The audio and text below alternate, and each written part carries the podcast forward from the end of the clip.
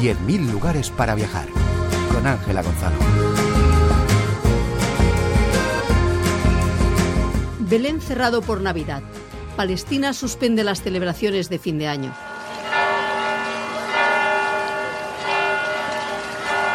Suenan las campanas de las iglesias en la ciudad de Belén, pero este año no habrá celebraciones públicas.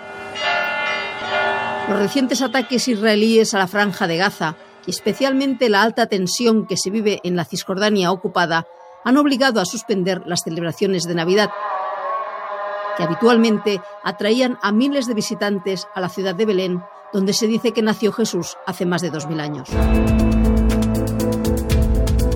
primera vez desde que comenzaron las celebraciones modernas, no se ha decorado el árbol de la Plaza del Pesebre, una gran atracción turística, junto con la Misa del Gallo.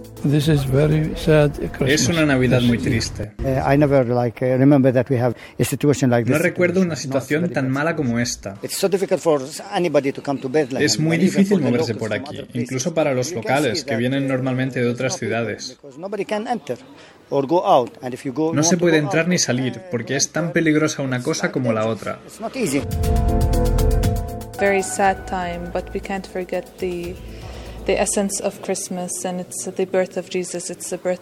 No podemos olvidar que el nacimiento de Jesús significa el nacimiento de la esperanza. Así que tenemos mucha esperanza y deseamos que esta guerra termine pronto. Es la primera vez que veo Belén así, triste y vacía.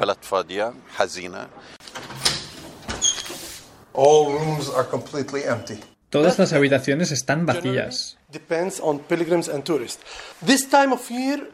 Belén depende generalmente de peregrinos y turistas y en esta época del año se organizan muchos actos y suele estar repleta de fieles cristianos place in the world in this time. This is Christmas time, where Jesus was born. Muchos comerciantes abren sus tiendas porque quieren sentir cierta normalidad.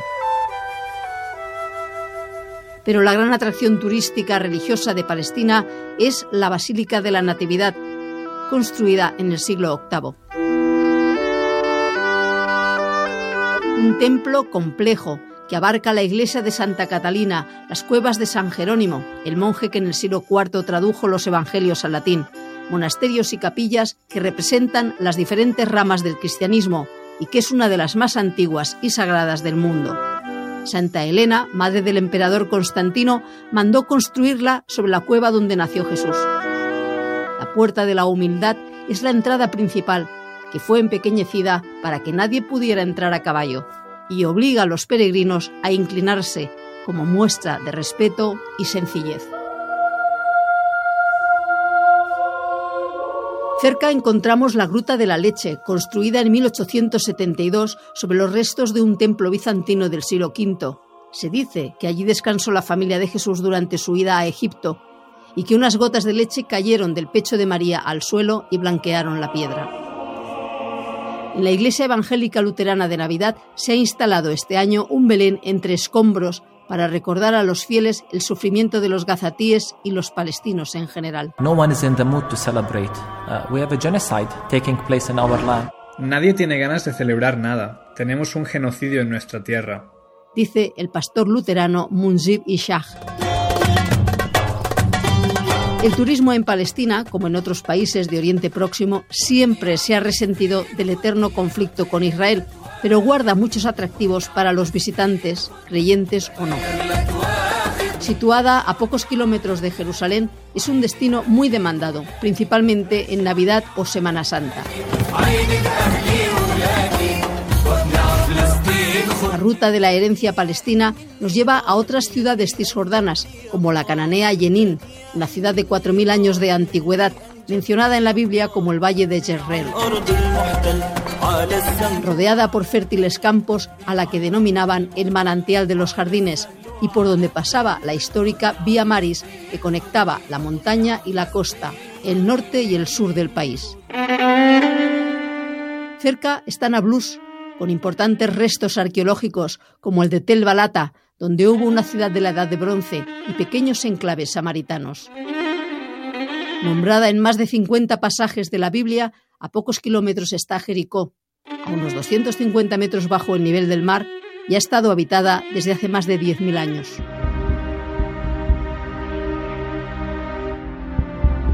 En un fértil valle de los montes de Judea encontramos una ciudad bíblica con más de 3.000 años de historia. El casco antiguo de Hebrón, de estrechas callejuelas y animados bazares, fue reconocido por la UNESCO en 2017 como Patrimonio de la Humanidad y cuenta con numerosos atractivos y una arquitectura remarcable. Pero Hebrón, al-Jilal en árabe, no es una ciudad turística al uso, es un ejemplo paradigmático del conflicto entre Israel y Palestina. En ella hay muros y rejas, controles militares y un templo histórico partido en dos, entre una mezquita y una sinagoga. Al viajero se le hace imposible ignorar la situación geopolítica.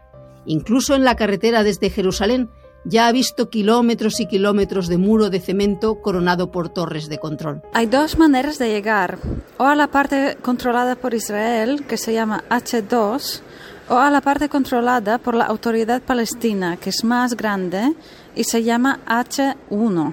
Nosotros ahora estamos en la parte israelí. Da igual por donde llegues, es imposible hacer como si fuera una ciudad normal. Katarina Grover es nuestra guía. Nada más bajar del autobús vemos banderas de Israel, turistas, algunas casas medio destruidas, jóvenes soldados armados y pintadas políticas contra la ocupación de Palestina. Nos dirigimos primero a la tumba de los patriarcas, el templo principal de la ciudad. En él reposan figuras bíblicas. Según la tradición, aquí están enterrados Jacob, Isaac y Abraham y sus esposas Lea, Rebeca y Sara. La tumba está en una cueva que se encuentra debajo del templo. La parte del edificio bajo control israelí es una sinagoga relativamente pequeña, donde hombres y mujeres rezan en espacios separados. Los hombres llevan la kippah, el característico gorro judío, mientras recitan la Torá. Las mujeres cubren sus brazos. La otra parte del templo, a la que los judíos no tienen acceso, es un templo musulmán. Aquí al otro lado está la mezquita de Ibrahim. En 1994, un fundamentalista judío mató a 29 palestinos durante el Ramadán, hirió a más de 100. El conflicto se encendió y los enfrentamientos comportaron la división del templo en 1997. Si queremos llegar a la mezquita de Ibrahim, aunque está al otro lado del mismo edificio, hay que salir del complejo y cruzar el control militar hacia el área administrada por la autoridad palestina. Hay barreras de metal, soldados armados y una fila de personas que esperan para pasar. Muchos de los edificios históricos necesitan una reforma. Hay un bazar al aire libre con artesanos vendiendo sus productos, bulliciosos compradores y el olor a especias y a dulces árabes llena cada rincón. A mí me encantó desde la primera vez. La ciudad vieja parece un laberinto y cuando guío a grupos siempre acabamos descubriendo algún lugar donde no había estado. Ibrahim, un joven palestino, nos habla de la ciudad. El casco viejo es muy antiguo. Lo construyeron los mamelucos hace 800 años con piedra caliza. Además, es una ciudad sagrada, aunque los colonos ocupan nuestra ciudad. Aún así, mucha gente viene a ver la parte antigua y luego de compras. Antes se hacían en la calle Sujada. Al fin llegamos a la mezquita de Ibrahim, el mismo imponente edificio en el que hemos estado antes, pero por el otro lado. Según la tradición musulmana, Mahoma visitó este lugar durante su viaje de Jerusalén a la Meca y se convirtió en un lugar de peregrinaje. Aquí está el centafío de Abraham, Ibrahim, para los musulmanes. Es una especie de tumba en principio, sus restos están en la cueva que hay bajo tierra, pasando por un túnel que está cerrado.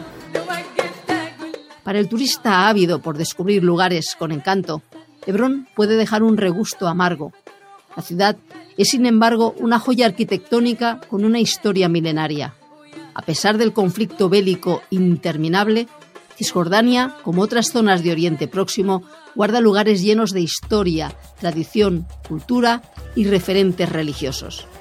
Si quieres más información la encontrarás en el blog Viaje a Ítaca de RTV Ángela Gonzalo del Moral, Radio 5, Todo Noticias.